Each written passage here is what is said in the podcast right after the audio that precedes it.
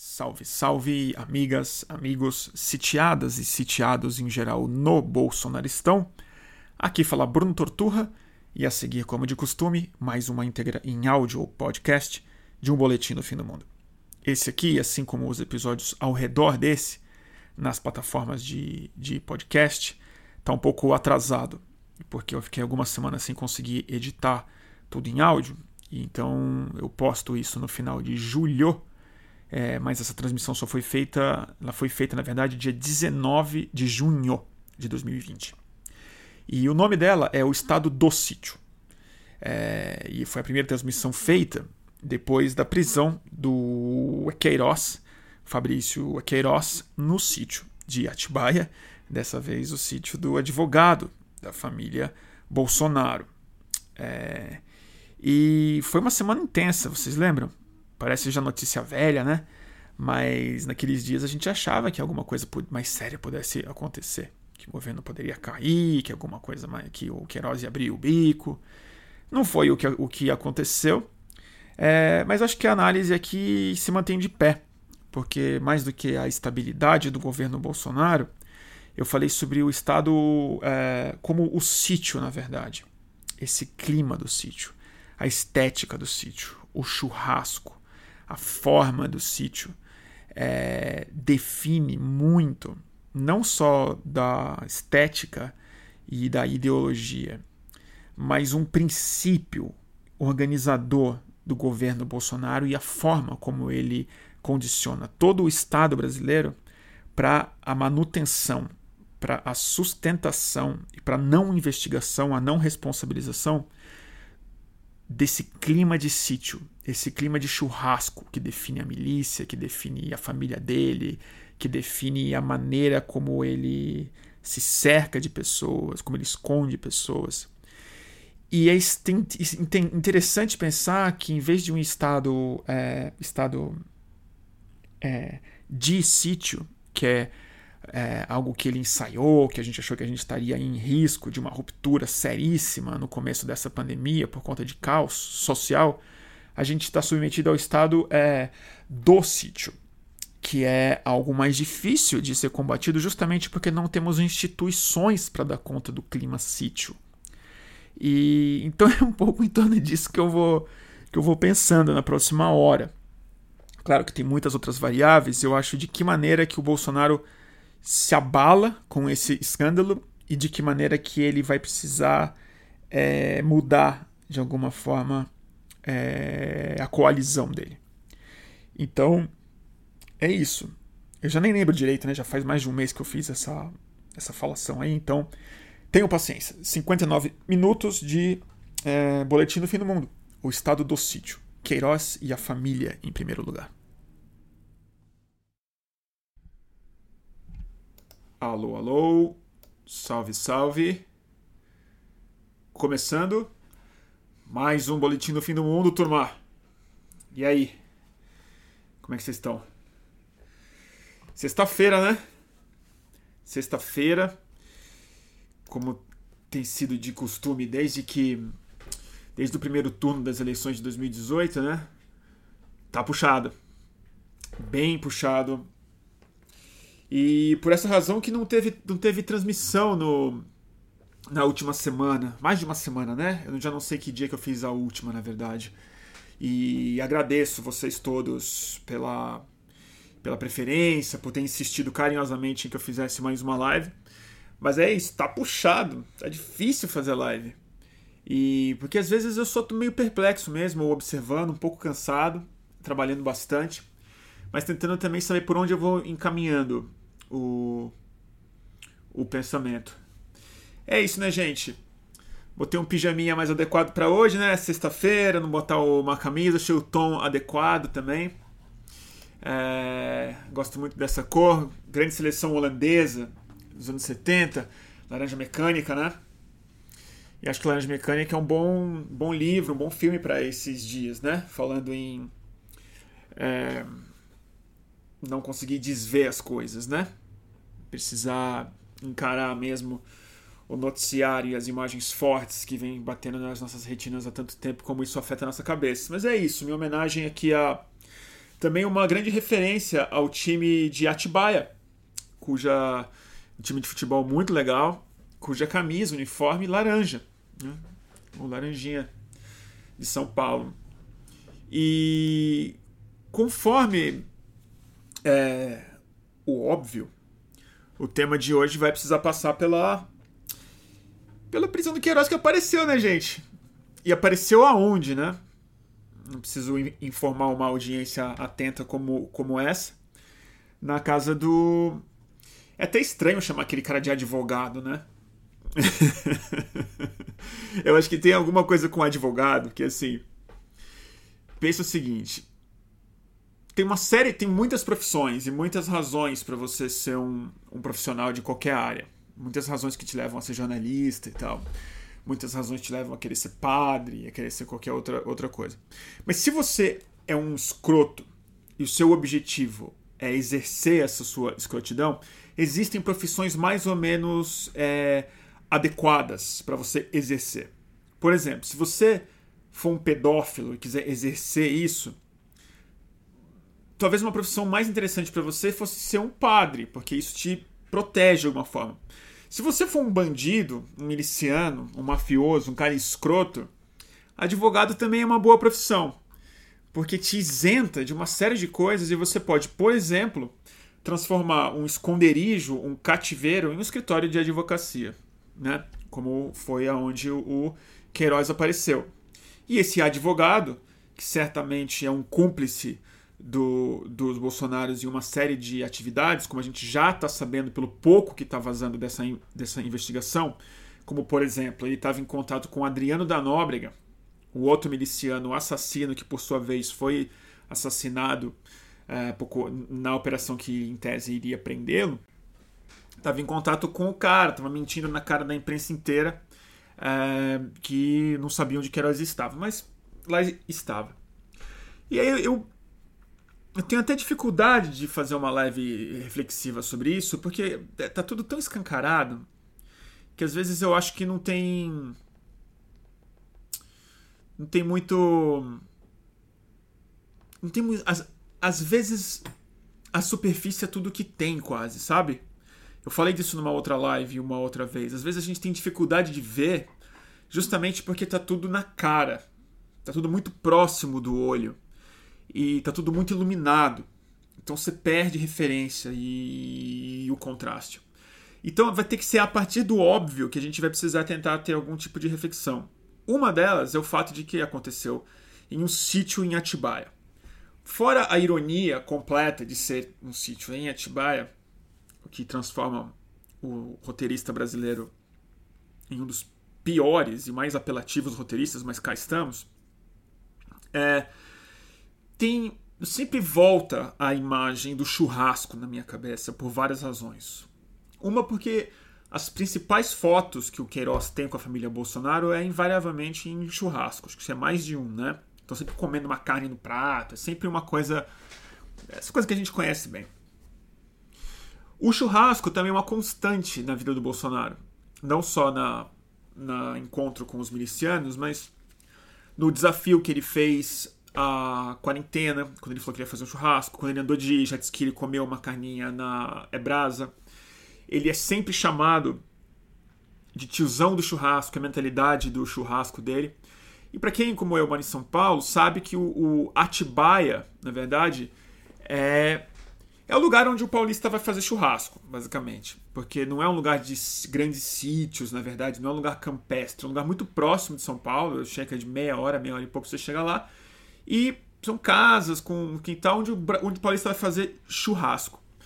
E eu fiquei pensando exatamente nisso, assim, como a República Brasileira ela virou um churrasco mesmo. Em, em, em vários sentidos, eu acho. É, um deles diz respeito a uma dinâmica interna já, que o Bolsonaro impôs a gente. Que é o seguinte: é, se você pensar bem, a turma do churrasco do Bolsonaro não é nem a base dele. É o único projeto que ele tem desde que ele chegou no segundo turno, quando já começou a vazar uma série de, de informação para eles, Bolsonaro, de que as investigações estariam avançando em cima do Flávio, do esquema de rachadinha, do Queiroz. E aliados na polícia carioca brecaram essas investigações até que garantisse a eleição do Bolsonaro, é, como a gente já ficou sabendo. É, o que acontece é que a grande prioridade, o único projeto que o Bolsonaro tem em curso de fato, é proteger a sua família. E isso é como é que eu explico isso? Não é, não é exatamente louvável, mas é absolutamente compreensível. Peraí, peraí que eu acho que tá sem foco minha câmera de novo. Que saco isso, gente. Deixa eu ver aqui, ver se fo fo fez o foco. Peraí. Focou? Focou. É absolutamente compreensível que alguém queira proteger o filho, os filhos, mas é absolutamente inadmissível que a gente permita isso acontecer no país sendo que os crimes que os filhos estão cometendo não são crimes é, irrelevantes. Não é um, um, uma nota fria aqui, não é um negócio assim. São, são coisas que é um, um novelo que diz respeito não só a a culpabilidade da família Bolsonaro, que não é pouca, obviamente, mas diz respeito a algo que eu acho que é o que bota a República Brasileira no churrasco mesmo é que não se tratam de crimes isolados. Não se tratam de crimes que a família cometeu. Não é uma roubalheira, não foi uma comissão que eles ganharam de uma de uma empreiteira. Não foi uma ponte que eles roubaram, não foi simplesmente os recibos de gasolina que além do que eles roubaram também. Mas é como a investigação desse novelo que pelo ganho da presidência, ficou com um grande interesse nacional, que poderia ser simplesmente uma investigação de um, de um ex-deputado estadual do Rio de Janeiro, que seria até mais fácil de abafar, o que acontece é que essa investigação ela cria um, um, um dentro da República. E o que a gente está vendo é que ela toca em uma criminalidade e um, uma é, cumplicidade tanto ideológica quanto criminosa mesmo, que vai implicando uma série de camadas da sociedade brasileira que são a centralidade do problema da nossa república. Como, por exemplo, eu insisto sempre aqui, as polícias. A participação das polícias num projeto de tomada de poder político sem a mediação do comando civil. A divisão que existe dentro das polícias. O judiciário brasileiro e como ele se separa internamente Quais as dinâmicas internas dessas instituições por conta da única prioridade do Bolsonaro, que é proteger a sua família e o poder que ele tem gigantesco, não só como presidente, mas como organizador ideológico e narrativo de uma força política manifesta no país, me causou uma impressão diferente esses últimos dias, que é, além do desespero do Bolsonaro, a gente já começa a ter uma visão não clara dos meandros das instituições, mas o que já é muito claro é que o que está em guerra no Brasil são rachas institucionais dentro das instituições em si.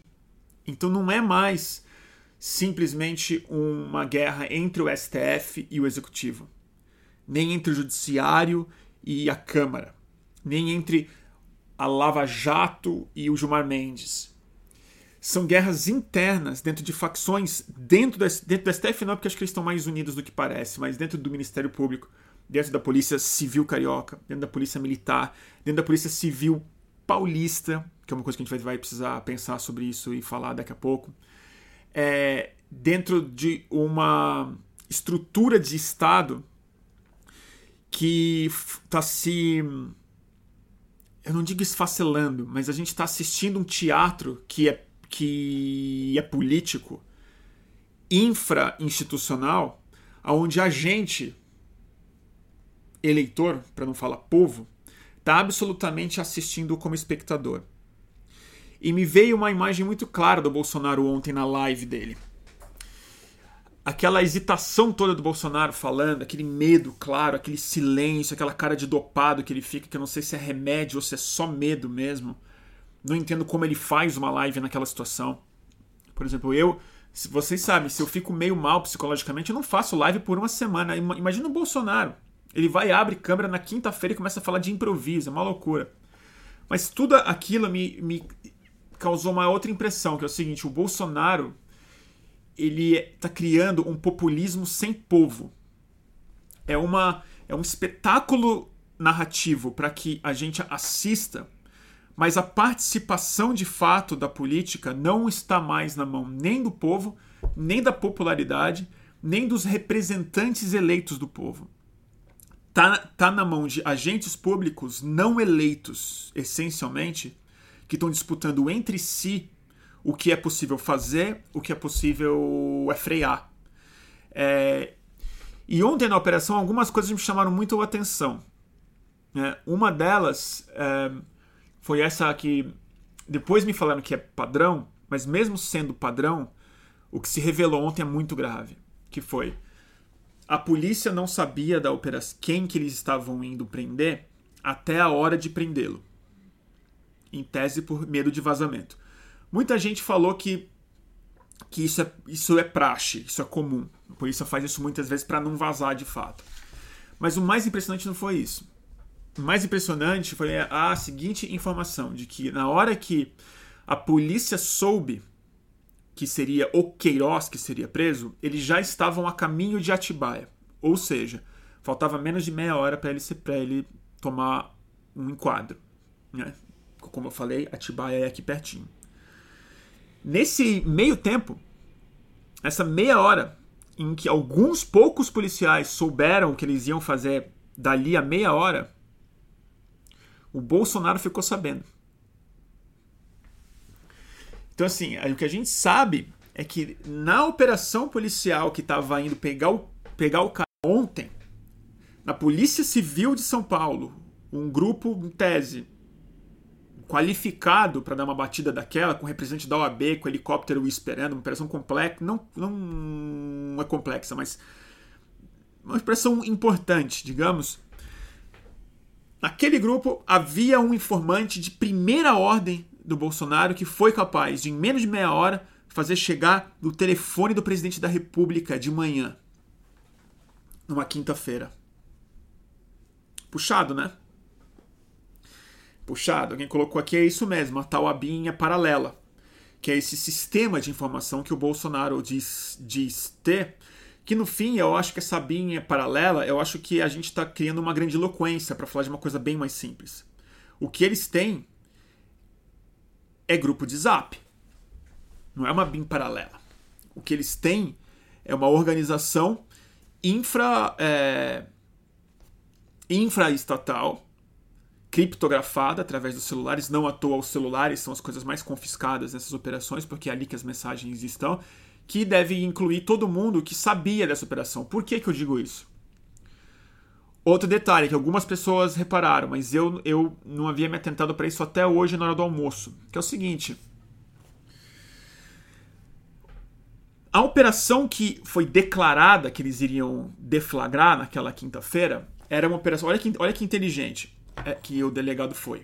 Mas por isso que eu falo: o delegado tem agenda. O delegado sabe o que ele está fazendo porque ele falou para os policiais que se tratava de uma operação de apreensão de respiradores, uma investigação de respiradores. E aí o que aconteceu?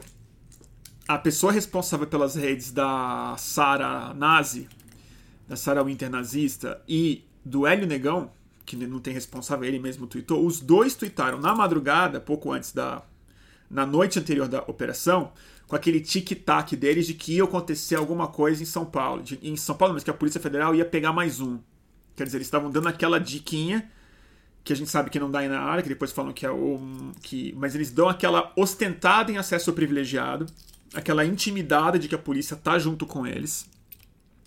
Insinuando, como a gente percebe muito bem, que se tratava de alguma coisa que poderia pegar o Dória. Né? O que, que me acontece? é o cara que é pego. Então já tinha vazado uma informação para o sistema de informação do Bolsonaro, que é o mesmo sistema de informação, por isso que eu falo que não é uma ABIN, são grupos de zap, que chegou da Polícia Civil de São Paulo para o gabinete do Bolsonaro para o responsável pelas redes sociais da Sarah Winter, que está em cana. Esse é o nível da nossa república. É isso que eu falo, que é o estado do sítio que a gente está passando. É o estado que a República ela é uma turma de churrasco. Ela é um grupo de zap de um monte de tiozão, prima, agregado, vizinho, mas gente, gente que toca a é, República de sunga com uma picanha bem passada na, em cima da mesa mesmo. E é essa essa tosquice, esse churrasco em Atibaia, esse estado do sítio que a gente está passando, que no fundo é muito deprimente reconhecer e diagnosticar isso, mas no fundo é por conta disso que esses caras têm a chance de cair, cara. Porque olha o tamanho do amadorismo desse esconderijo do Queiroz, cara. Não é possível que os caras não conseguiram meter isso num, meter isso num, num lugar mais escondido. Não é possível que eles não tinham um terceiro, um segundo advogado. Não é possível que eles não tinham um sítio no, no interior do Rio de Janeiro que não fosse Atibaia, né? No escritório de advocacia do cara.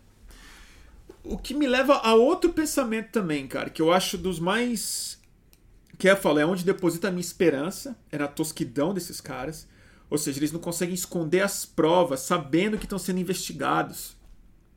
O cara tá no esconderijo, o cara tá no esconderijo. Ou seja, se o cara tá num esconderijo, o que, que o cara que tá no esconderijo sabe? O cara que tá no esconderijo sabe que ele pode, de repente, ser pego. Senão ele não estaria no esconderijo. Ele está supondo que ele pode ser pego. Esse cara, supondo que pode ser pego, me põe em cima da lareira uma coleção de boneco do Scarface e um cartaz escrito AI5. O cara que é o pivô o centro do escândalo que une os três irmãos, o pai, o escritório do é, crime, Adriano da é, Nóbrega, e como todo mundo aqui é capaz de supor, com um mínimo de honestidade intelectual, o assassinato da Marielle. Porque, mesmo não estando diretamente envolvidos no planejamento e na execução do crime, da, do crime que matou a é, Marielle, os Bolsonaros são, no mínimo, no mínimo, parte do mesmo churrasco desse cara. O que me lembra do Tropa de Elite 2, do famoso churrasco de milícia. Que é o que a gente está submetido. Essa é a minha esperança, para vocês terem uma ideia do nível de distopia que a gente passa. É que eles são tão toscos, tão burros, tão amadores, que nem para criminoso serve, quanto mais para a presidência da República. Agora, qual é a minha preocupação? A minha preocupação é a seguinte: é que o Brasil tenha instituições e uma sociedade e uma saúde democrática tão fraca, tão incapaz, tão sem coesão, tão sem saúde mesmo, que a gente não seja capaz de derrotar esse churrasco, que a gente seja capaz de perder a República para gente do nível do Queiroz do advogado do Queiroz, do advogado do Bolsonaro, do Flávio Bolsonaro, que é um cara que quando vai debater ao vivo tem uma diarreia no palco. O meu medo é que a gente não consiga derrubar esse cara. A gente já elegeu, mas a gente não ser capaz de derrubar esse cara. A gente só vai provar que a nossa sociedade, as nossas instituições, essas que a gente ainda acha que tem alguma capacidade de se mexer e executar algo, não são capazes de derrotar uma turma desse naipe. Essa é a minha preocupação. Que a gente não seja capaz de ter uma polícia no Brasil. E ó que. É por isso que eu acho que talvez a gente não seja mesmo. Mas assim, a gente não, não tem uma polícia, não tem um judiciário, não tem uma Suprema Corte, não tem uma Polícia Federal que seja capaz de desbaratar um churrasco de miliciano em Atibaia. Entendeu? Essa é a minha questão. E eu, e eu volto a dizer, eu acho que a grande guerra agora é que a gente virou como cidadão, e certamente não por causa da pandemia, porque agora tá todo mundo na rua de volta e foda-se, menos eu, mas é, a gente virou espectador. Porque eu não acho que agora a gente está na mão sequer dos governantes eleitos. Ou, melhor dizendo, em parte estamos, porque a gente está na mão do centrão agora cujo preço inflacionou absurdamente ontem. Né? Também outra notícia super importante que saiu no, Jornal Nacional de ontem é que a agenda do Bolsonaro, entre a notícia do Queiroz, o encontro breve que ele teve para encontrar para entregar credenciais diplomáticas para novos integrantes do corpo diplomático brasileiro, sob a batuta do Ernesto Araújo, é, ele ficou a, entre esse episódio e a live dele se reunindo só com lideranças do Centrão. E por essa razão, possivelmente que a gente não está com, com o ministro ainda da, da Educação, da Cultura, né? Porque está tudo na negociação desses caras. Mas a minha impressão é que até esses caras, como alguém colocou aqui, mas não é o Maia, tô falando, acho que é o Centrão mesmo. Eles são. O Centrão, né? Ele, ele, eles são mais, mais carniceiros do que parasitas, né? Eles, eles sabem comer bem em, em, governos é, já é moribundos, eu quero dizer, né? Mais carcará, esse tipo assim. O, o bicho tá morrendo, vai lá e pega. Porque fica mais fácil cobrar o preço, fica mais fácil lotear, fazer o saque antes da falência de uma vez. Agora, mais do que isso, gente, não sei nem o que dizer mais também. Até anotei algumas coisas aqui. Ah! O que, eu, o que eu também acho que é importante dizer, rapidamente, sobre o populismo sem povo do Bolsonaro. É...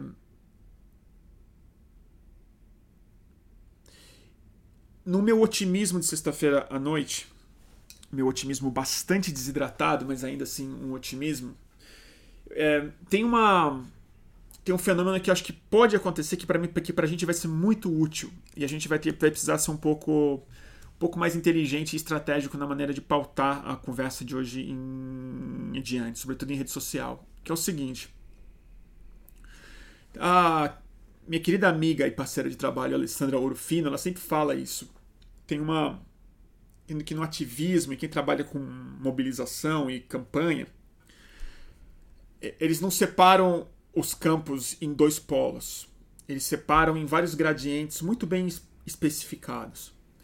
Que é você tem a pessoa que está no seu lado total, no seu polo, que ela acredita na causa, ela vocaliza essa causa e ela se mobiliza por essa causa. Do outro lado, tem o oposto mesmo, que é o cara que é o seu extremo adversário, que também acredita, expressa e se mobiliza e se, e se organiza. Entre isso, entre o centro neutro e todos esses espectros, existem alguns gradientes cujo objetivo de uma campanha e de um ativista não é puxar o cara que está ne nesse lado para o seu lado. É fazer ele andar uma casa para cá.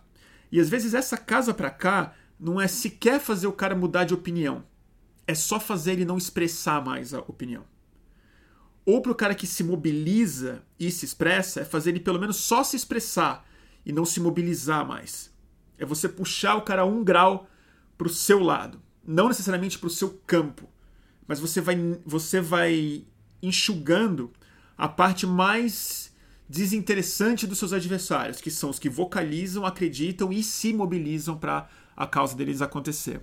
O que eu acho que o Queiroz produz, bem mais do que o escândalo de fake news, que é mais sério potencialmente para para o Congresso Nacional, para a estrutura de campanha, daqui a, pouco, daqui a pouco a gente fala disso.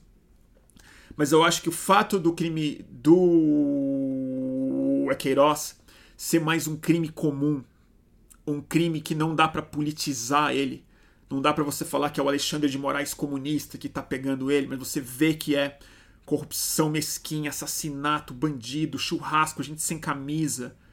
Não se trata dos grandes crimes, é um crime que você vê na cara do Bolsonaro o pânico dele e a proximidade familiar, a turma do churrasco mesmo. E tem um, isso faz com que eu, no meu otimismo, acho que uma base que se expresse, uma base que se mobiliza, dar um passo para cá por ficar envergonhada, por falar hoje não vou sair na rua, hoje não vou tuitar, hoje não vou chamar de comunista, hoje não vou bater palma para o presidente, hoje não vou, não vou entrar na narrativa que os que ainda estão presos na militância estão me oferecendo. E é isso que eu falo que é um populismo cada vez mais sem povo. É um populismo que depende só de uma hipernarrativa que depende da gente, indignado com a narrativa, não, não supor que pelo fato deles terem uma, uma plataforma muito forte, ela não se traduz necessariamente numa mobilização ou numa expressão massiva de pessoas, do povo. É, a gente está dando muita amplificação, sobretudo numa hora em que o adversário está no chão mesmo. Derrota, não derrotado, porque ele não está. Ele está bem avariado. Bem avariado. Porque para ele se defender do tipo de coisa que está vindo para cima dele agora, que vem de várias frentes, vem do Ministério Público do Rio, vem do Ministério Público Federal, vem do STF, vem de divisões na polícia, vem de rachas que aconteceram na polícia, vem de uma série de celulares apreendidos de gente burra. Eu acho complicado. E. A Eva tá aqui. Oi, Eva. Eva tá falando. Sim, naquela edição do JN, achei mais impactante aquela foto deles todos sem camisa na pescaria do que aquela longuíssima explicação sobre as conexões entre eles, exatamente. Não à toa botei essa, uma dessas imagens de flyer hoje. Porque eu acho de fato que. É... Você pode até falar de governabilidade no centrão. Você pode achar uma desculpa que você precisa governar e acabar com os comunistas. Então, os fins. É é, justificam os meios. Mas o churrasco é coisa de amigo. O churrasco é coisa de sócio. O brasileiro entende essa linguagem. O brasileiro entende o churrasco. Entende o sítio em Atibaia. Entende aquele colchão do Queiroz. Entende. Todo mundo entende. Todo mundo já ficou num sítio daquele. Porque uma das coisas mais importantes daquela foto que ninguém reparou, ninguém que eu vi, pelo, pelo, pelo menos, mas eu foquei muito naquele negócio. Que tinha a lareira, tinha os bonequinhos do Scarface e tinha o cartaz do AI-5. O que que tinha também no canto de cá? Tinha uma raquetinha de matar, é, matar é mosquito. Raquetinha de matar o pernilongo. Aquilo o brasileiro entende. Aquilo a gente entende. Aquela raquetinha com colchão sem lençol, aquele piso frio, mal lavado, né? Aquela porta toda, toda cheia de torno, né? toda trabalhada, mal feita, de folhado de embuia. Realmente aquilo o brasileiro entende. Aquilo comunica do mesmo jeito que o Bolsonaro se comunica tosco, com o uniforme falsificado do Palmeiras, comendo requeijão. Aquele que às vezes é, a gente fica se perguntando se é estratégia, aquela estética do churrasco, ela nos foi apresentada agora de uma maneira absolutamente corrupta, que é o estado do sítio. É isso que o Bolsonaro está nos impondo. E é irônico, porque o que ele queria há muito pouco tempo era o estado de sítio. Era aglomerar o exército em torno dele, causar um caos social, provocar um caos social, decretar estado de sítio como forma de, de tomar o poder. Aconteceram algumas coisas que deram errado nesse projeto. Um deles, que ninguém podia podia esperar é que o brasileiro se conformou com mais de mil mortes por dia e não cometeu o caos social do qual o autoritarismo do Bolsonaro dependia. As pessoas não foram saquear supermercado nenhum. Elas ficaram com fome mesmo. Elas morreram.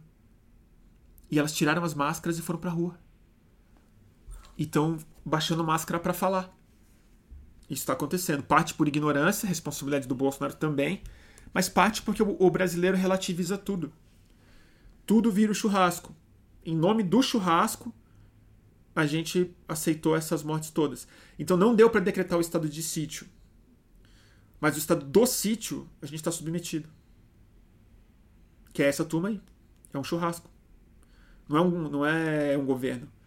Claro, tá cheio de general, tá cheio de militar, a gente pode discutir isso daqui, o papel do exército, eles vão não aceitar e tal. Eu acho assim. Totalmente diletante meu palpite. Posso estar falando super besteira. Mas eu acho que o.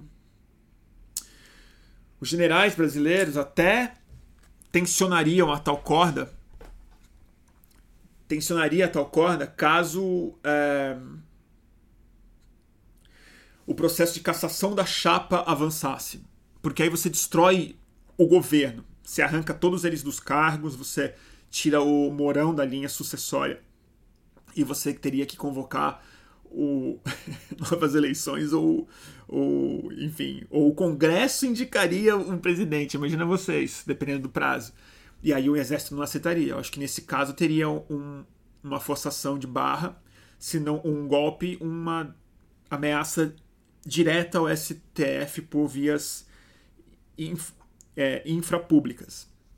Mas eu duvido um pouco, talvez porque eu esteja muito otimista, que o exército brasileiro vá fazer isso, vai impedir uma deposição do Bolsonaro se a condição para isso for proteger os filhos do Bolsonaro, for proteger o Flávio Bolsonaro, o Carlos Bolsonaro, o Eduardo Bolsonaro, que pessoalmente atacam o exército brasileiro e os generais acusam o vice de planejar golpe em cima do Bolsonaro. Publicamente eles fazem isso e eles são olavistas, que é algo que o exército brasileiro também não está muito feliz.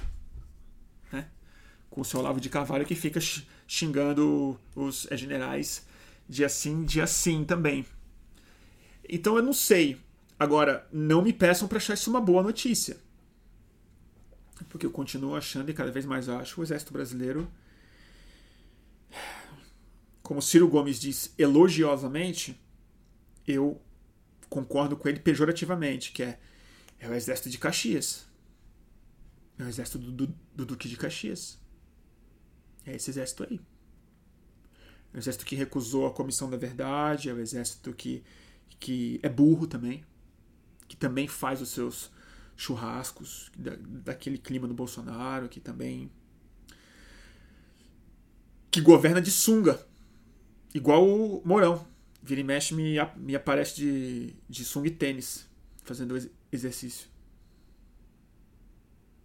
Igual o Figueiredo, parecia de sunga também, presidente da República.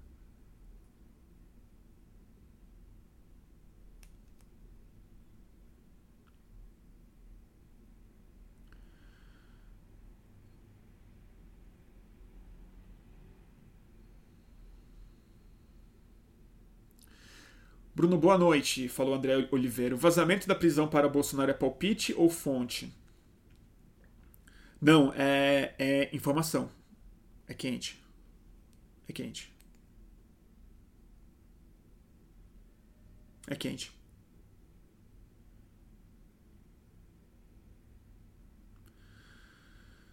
É... Ana Alves. E os PMs? Não sei, né? Sei os PMs. Eu acho uma merda, né? Acho que os PMs são bolsonaristas pra cacete. Mas também, gente, a saber, né? Eu, eu, vou, eu, eu, eu volto nessa. Nessa. Não é teoria, nessa impressão que eu tenho sobre o. Teoria, impressão não, nesse, nesse gráfico que eu tava falando, sobre mover as pessoas uma peça para cá. Não é necessariamente mudar de opinião não é necessariamente puxar a pessoa para o seu lado, mas é o constranger o suficiente para que ele deixe de ser um militante daquela causa. Acho que grande parte do, do, da fragilização que o PT sofreu nos últimos anos e da da queda da própria Dilma, na verdade, não foi exatamente que a Dilma, que a sociedade brasileira foi para o fascismo, mas a sociedade brasileira andou um passo para o lado. E muita gente como eu, por exemplo, que não queria mesmo que ela caísse e tal, uma parte de mim estava constrangida. Não digo de lutar contra o impeachment, que isso eu fiz o, eu fiz o que deu, eu fui pra rua e tal. Mas eu não conseguia muito defender o PT. Eu conseguia defender o não impeachment, o não golpe. Mas eu não conseguia defender o governo Dilma, eu não conseguia defender Belo Monte, eu não conseguia defender as atitudes, o acordo, as tentativas, a forma como o PT se portou no processo de impeachment eu não consegui, eu não consigo. E o constrangimento é, aconteceu muito com o eleitor da Marina Silva na eleição de 2014, por exemplo, que não foi um eleitor que mudou de opinião. Ele foi um eleitor que foi constrangido na sua expressão pública por uma força muito bem organizada que o PT fez. E isso desmobilizou muito uma campanha bem sucedida da Marina. Ela pareceu inviável. Eu acho que está começando a acontecer esse clima, talvez, nos últimos dias, no bolsonarismo. E talvez a polícia não deixe de ser uma apoiadora do Bolsonaro, mas talvez ela não queira ser associada com a defesa de bandido, que é o que eu acho que a gente precisa fazer. Agora não se trata de gritar eu avisei, viva o socialismo, fora fascistas. Eu acho que agora é hora de falar defensor de bandido. A polícia que defende o Bolsonaro está protegendo o bandido. Sabe por quê? Porque o Bolsonaro pegou um bandido, ficou com pena e levou para casa. A gente pode falar o argumento da direita na cara deles. Tá com pena do, dele, levou para casa, levou para casa do advogado, por pena. Ontem mesmo, o Bolsonaro falando que não era o advogado dele, ficou meio elogiando, elogiando o Queiroz. Falando, não, não sou advogado, mas não tinha, eu não estava foragido. Tava fazendo tratamento, tava em Atibaia fazendo tratamento da doença dele. O, cu na mão. Mas a cara de cu na mão, nunca vi uma cara de cu na mão tão grande quanto a do Bolsonaro. E hoje a gente já está vendo pelos vazamentos de parte da polícia que certamente está querendo fuder com eles por disputas, como eu insisto aqui, dentro das instituições, não entre instituições, mas é intra mesmo. É, tá vazando que a família, que o, a família Bolsonaro mandou enviados deles para conversar com a filha do Queiroz, que tá puta da vida. Sabe por quê? Que ela tá puta da vida. Vocês viram essa matéria maravilhosa? A filha do Queiroz tá puta da vida. Porque ela perdeu os clientes dela, de quem ela era personal trainer de famoso. Ela era uma aprendiz de um personal trainer famoso, era assistente, ou trabalhava com esse cara que era famoso, que atendia umas estrelas no Rio de Janeiro, e essas estrelas começaram a chutar ela, a dispensar os serviços dela, porque a mulher é filha do Queiroz. Óbvio, também dispensaria. Tô, não, não, não, tô nem aí se ela não tem culpa. Até porque ela está sendo investigada. Porque tem depósito na conta dela. Igual tem depósito na conta da Michelle Bolsonaro. Eu queria até saber se primeira dama tem foro privilegiado. Tem? Queria saber se precisa do Aras para prender a Michelle. Como é que fica isso? Isso que eu queria saber. Ela tá puta. E aí os caras tiveram que mandar ela. É... Mandar a gente acalmar. Eu tenho até uma proposta aqui. Fica uma campanha aqui. Pegar um monte de famoso carioca celebridade mesmo, assim, os mais famosos, os influencers, a Anitta, fazer uma campanha. Filha do Queiroz, acho que ela chama Natália. Eu te contrato se você dedar tudo. A gente faz dela a personal trainer favorita das, dos famosos progressistas, a personal trainer que salvou a República Brasileira, que limpou o Brasil da corrupção, que desbaratou os escândalos da milícia, a grande Natália Queiroz, entendeu? Aí faz a Giovanni Eubank, o Bruno Galhaço, a Camila Pitanga, a Anitta, entendeu? É isso, tem que ser essa campanha, gente, eu acho. Entendeu? Aí ela vai se sensibilizar. Isso tem um nome, chama delação premiada civil. Entendeu? A gente faz uma grande vaquinha, entendeu? Monta uma academia para ela, assim, academia Platinum Premium de ouro. Entendeu? Clube mais exclusivo entendeu? Ar-condicionado orgânico, as esteiras, as esteiras do Mourão, aquelas mais caras que tem para você usar. Mas tem que dedar. Tem que dedar. Exatamente, a Isis Valverde. Imagina a Isis Valverde com a Natália Queiroz. Academia Queiroz é perfeito. A gente, a, a gente destrói a turma do churrasco para virar todo mundo fitness. Aí sim, pode tirar a camisa à vontade, andar de sunga, todo mundo com a barriga tanquinha, gente, a coxa bem feita, entendeu? Todo mundo apresentável, em vez daqueles, porra, aqueles, aqueles flácidos comendo picanha bem passada. Não dá, gente. Esquerda sarada com Natália Queiroz. é o único jeito. Eu não vejo outro jeito. Laranja malhada. A laranja mecânica, pode chamar laranja mecânica. Então. Não, gente, mas eu tô falando que ela parece morta se ela dead. Não, gente, é a filha do Queiroz. E ela vai ser a personal trainer das celebridades. Aí ela pode morar numa casa blindada, academia blindada, entendeu? Ela pode morar em Miami, pode dar aula para celebridades em Miami. Para o Leandro Hassum em Orlando, Ia ser demais, cara. Ia ser demais.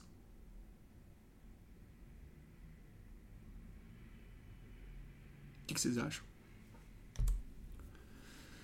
Então fica aí a dica pro pessoal. Malhando Judas é um bom nome para um bom nome para academia. Malhando Judas com com Natália Queiroz.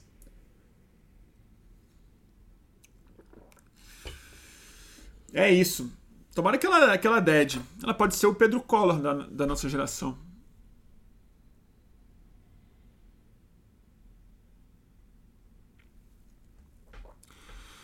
Ai, ai.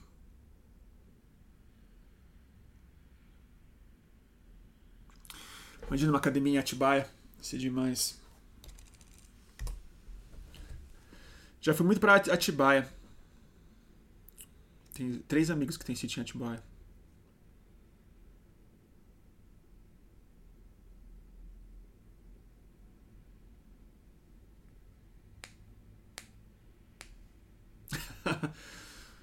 o Macau fez um comentário ótimo. Tomara que ela é daddy. Tomara que ela daddy. Ai, ai, acho que eu bebi muito. E aí, gente? Ó, tava tomando suco de laranja aqui. Ó, pra vocês. Eita, derramei um pouco.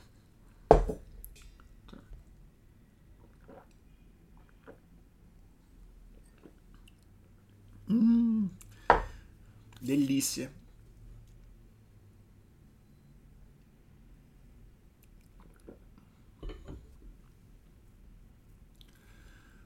Tá bom, gente?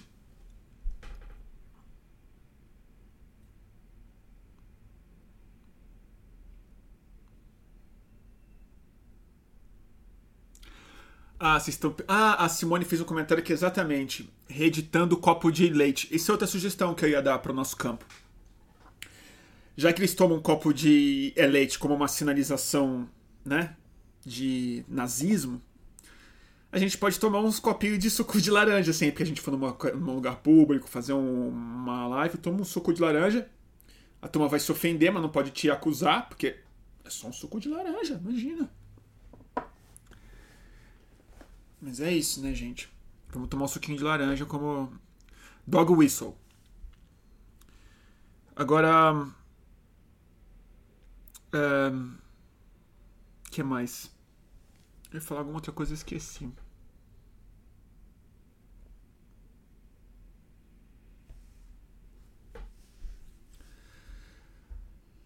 O Mário Frias virou secretário de Cultura, né? Eu esperava alguma coisa diferente. Olga pergunta: será que o Bozo não vai contra-atacar o Alexandre de Moraes fuçando seu passado escuso com clientes ligados ao PCC? Eu não sei, Olga. Eu não sei. Eles acusam ele disso, né? Na rede social, o gabinete do ódio. Mas eu não sei se tem passado escuso. Eu, eu, eu realmente não sei. Porque é, advogado é advogado. Se ele advogou para o PCC e não cometeu nenhum crime, eu não sei. Eu realmente não sou informado sobre isso. Eu sei que ele advogou para pessoas que foram ligadas ao PCC, mas em São Paulo, dependendo do crime, a chance de você ser ligado ao PCC é muito grande, como a gente sabe, porque o PCC é uma, uma, uma organização cheia de ramificações, tentáculos e é, relações que organiza muita coisa aqui, não só em termos de, é, de é, tráfico, mas sobretudo de lavagem de dinheiro, de empresas e CNPJs e tal. Então vai que ele advogou. Não sei. E aí tudo bem também, advogar. O problema que eu tenho com Alexandre de Moraes, pessoalmente, não é esse. É o fato de ele ter sido comandante, ter sido secretário de segurança de São Paulo. É, numa fase bastante nefasta e ter indicado um comandante da rota particularmente violento por ser violento. E aí isso me deixou bastante incomodado. A posição dele, como fez aquelas operações muito escrotas no Paraguai, é, como, como secretário de segurança e ministro da justiça depois, né? Nessa época ele era ministro já, eu acho. Mas é isso. Hoje não. Hoje o meu problema não é o Alexandre Moraes. Eu não sei se o Bolsonaro tem força para fazer isso. Porque, assim, uma coisa é você comandar as baixas patentes das polícias, mas outra coisa que eu acho que o Bolsonaro deu um passo bem maior do que a perna para proteger os filhos, e é isso, o Bolsonaro só, só tem um jogo, proteger os, os filhos. E aí o jogo vai ficando cada vez mais caro, porque os, os BO são cada vez mais óbvios. E o que, que acontece? Ele queimou muito o filme com o Ministério Público, o Bolsonaro. Na hora que ele enxotou o Moro daquela forma e assumiu naquele vídeo da reunião que ele ia aparelhar a Polícia Federal mesmo, né? E o Aras está sofrendo muita pressão do Ministério Público, que está vendo que qualquer mínima reputação que o Ministério Público possa ter mantido ainda por conta da Lava Jato estaria se perdendo biograficamente para pessoas que têm ambições políticas futuras e não no curto prazo do bolsonarismo. Então, qualquer promotor federal hoje em dia que tenha ambição, e eles devem ter, de virar procurador-geral da República no futuro, de ganhar algum cargo mais importante, de virar político e tudo mais, eles não podem contar com o é bolsonarismo. Eles precisam se distanciar disso. E a coisa está ficando cada vez mais tóxica. Então, eu não sei se é fácil para o Bolsonaro fuçar a vida do Alexandre de Moraes com a BIM paralela dele, que na minha opinião, repito, é um grupo de zap com os policiais que se organizaram nas eleições, que estão no Facebook? Não sei. Não sei mesmo.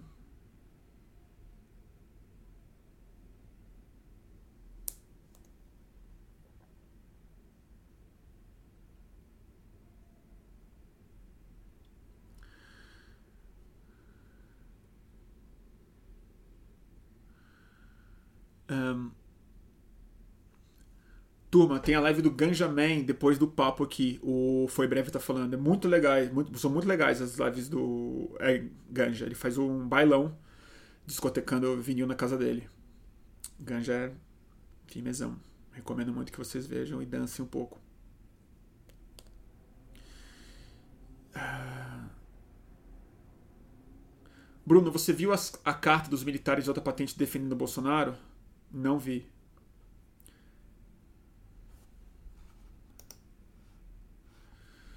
Ó, o Pedro tá falando aqui, pessoal, estou organizando um grupo no Boletim do Fim do Mundo. Quem quiser me envia DM no Twitter ou no Insta. Ah, que legal. Eu queria ver o que vocês falam nesses grupos. Acho que tem mais de um já, né? Organizado.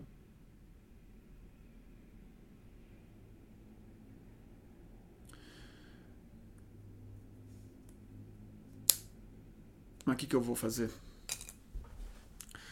Tá bom, gente? E vai começar o Greg News daqui a pouco, então não vou ficar muito mais tempo não.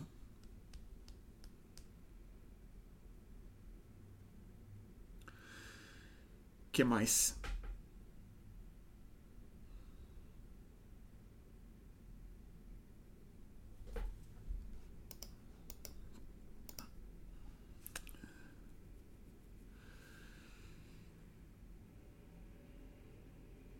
O Greg News começa às 11, o pessoal tá falando aqui. Tá perguntando aqui. O grupo, pessoal do Instagram, o, o grupo está sendo organizado pelo Pedro no, no YouTube aqui. É, é arroba Pedro WRT. Pedro WRT. É o, é o arroba dele, Pedro Werner, no Twitter. Então vocês procuram, mandam um inbox e ele inclui vocês no, no grupo de zap do boletim. Acho que eu tô fazendo um pouco é boletim, vocês querem ficar conversando, né? O inbox aqui não tá, não tá dando mais conta, né? Que bom.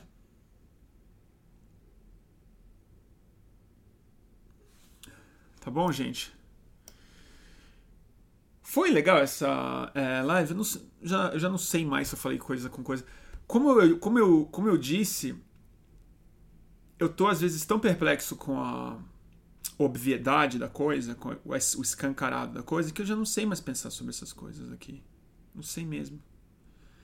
Eu quero voltar a falar de outras coisas também. Eu queria falar mais de pandemia, né? Porque. a notícia velha mais urgente do mundo, né? É... Hoje, 50 mil casos novos, né? um milhão de casos. E a gente falando do Queiroz, né? Complicado. Vamos falar disso num outro dia, para não baixar demais o astral hoje. Sexta-feira todo mundo merece dormir com alguma. A live dos psicodélicos, né? Eu vou fazer. Vou fazer sim. Parabéns para Chico Buarque de Holanda. Parabéns para Guilherme Boulos também. E o Guilherme Boulos é, tá, quer ser candidato né, à Prefeitura de São Paulo. Eu vou apoiá-lo, vou falar aqui publicamente, vou apoiá-lo direto. Vou ajudar no que eu puder ajudar na campanha dele e tudo mais. É, não está certeza ainda, porque precisa ver se o partido vai de fato apontar ele, ou a Sâmia, ou o Carlos Gianazzi, que são os três nomes do pessoal que estão disputando a vaga é, de candidato para prefeito de São Paulo. Mas eu, pessoalmente, eu defendo o Guilherme Boulos, já está bem posicionado, já está bem à frente do próprio do Tato, que para mim não tem candidato pior que o PT podia ter escolhido. E antes que os petistas briguem comigo, eu vou falar o PT tem todo o direito de escolher o Tato. Todo o direito. Tem o processo partidário, tem a militância dele, ele se organizou, ele ganhou, ele vai ser o é candidato. E eu tenho todo o direito também de falar num voto nem amarrado. Vou votar no Bolos, vou fazer campanha para o Bolos e os petistas que deveriam mesmo assim se, se firmar no princípio que uma candidatura do PT poderia representar aqui em São Paulo e ir atrás da candidatura do Boulos e da Luísa Erundina, que vai ser a vice dele, que foi essa sim, uma prefeita petista que é, fez uma gestão histórica, revolucionária na cidade de São Paulo, extremamente democrática, entre outras coisas, botou Paulo Freire na Secretaria de, na Secretaria de Educação. Então, você está falando de frente única, não sei o quê, eu acho que os petistas precisam se manter petistas, defender o Lula, falar PT, PT, PT, e votar no Boulos. Porque, porque é, é, isso que ele representa, na verdade. O tato a gente sabe. O que, que e se você não sabe, deveria saber, deveria investigar que tipo de envolvimento ele tem com os transportes de São Paulo, com, com uma, assim, fora a falta de carisma ou anacronismo, não vota no tato nem amarrado. Não vota no tato nem amarrado. Fora que vai destruir o entusiasmo da campanha do PT. Porque ninguém vai se entusiasmar pelo tato, né? Ninguém vai se entusiasmar pelo tato. Gritando tato, tato. Ninguém vai fazer isso. E, então acho que faz isso. Constrange o eleitor petista que não poderia estar constrangido numa hora dessa. Já basta de constrangimento. Então acho que tem que votar no Boulos como petista. É a minha opinião. E até porque o Boulos é uma coisa que pouca gente na esquerda no Brasil é. O Boulos ele não é simplesmente um, o Boulos não é um político de esquerda, e simplesmente. O Boulos ele é um líder, uma liderança social, de movimento social. E isso é uma diferença colossal. Isso é a origem mesmo do, da parte melhor que o PT tinha para oferecer para o país, que é, o, que é os seus laços diretos com a organização social de base e o conhecimento em primeira pessoa dos problemas sociais que a gente está encarando. E o Boulos tem isso. E o Boulos tem uma outra coisa que eu defendo também para ser prefeito de São Paulo, que é ele tem expressão nacional. Ele vai ser um candidato, o único candidato de esquerda que a gente vai ter na cidade de São Paulo, junto com a Arundina, diga-se, que é capaz de mobilizar apoio, voto e declaração de voto do país inteiro. Cariocas que vão querer o Boulos se eleja em São Paulo, gente do, do norte que vai querer que o Boulos se eleja em São Paulo. Então, é isso, gente. Eu vou votar no Boulos. E. E é isso. Na tradição da Luiz Erundina, da Thelma de Souza e do próprio Lula no começo da carreira dele, né, política. Liderança de movimento social. É isso que é isso que eu recomendo. Então, essa é a minha dica para hoje. E é isso, né?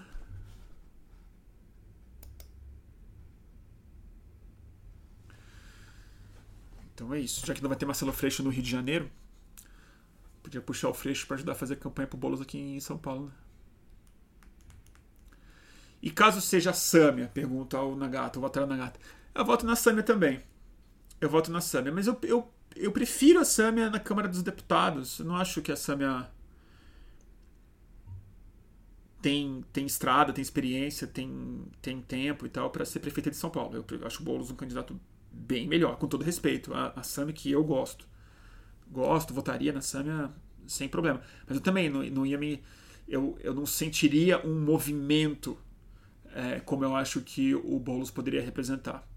Mesmo que não ganhe, porque a gente sabe que as chances do Boulos ganhar a Prefeitura de São Paulo são pequenas, mas seria uma formação de uma liderança política e subindo mais a expressão e a influência dele, o argumento dele principalmente. Eu acho que é, seria muito saudável para a democracia brasileira, inclusive o Boulos à frente de Gilmar Tato nas pesquisas eleitorais. É isso que eu acho.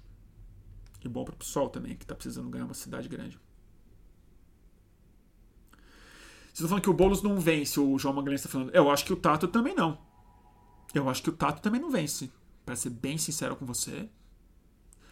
Não acho que o Tato vence, nem que seria um bom prefeito. É isso que eu acho. Então, o ponto não é esse. Só que essa eleição, ela tá aberta, ela tá perdida, assim. A gente não sabe quem vai ganhar. Não tem um, um nomão, assim, né? Não tem um, um Serra, um Dória, um Haddad. O nome mais expressivo, na minha opinião mesmo, é o Boulos. Desculpa dizer. Presidenciável, né? E, claro, o é Bruno Covas ganhou expressão, que não tinha, agora ele é, ele é o é prefeito, então ele, ele, ele tem chances reais, objetivas e de ganhar. Tem muito mais nome, muito mais coisa para mostrar, para falar. É... Tem o Celso Russomano.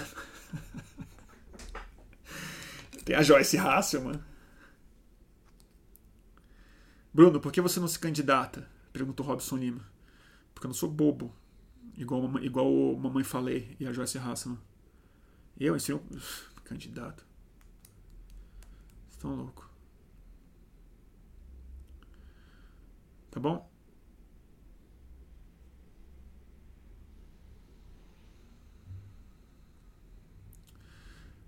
Tá bom, gente? Ah, tem o Alexandre Youssef, a Lucera, mas o Alexandre Youssef não vem pra candidatura, vem? Acho que não vem, não. Turma, então é isso. Vai começar o Greg News e eu vou. E eu agradeço vocês pela audiência, pela preferência de sempre. E. E é isso.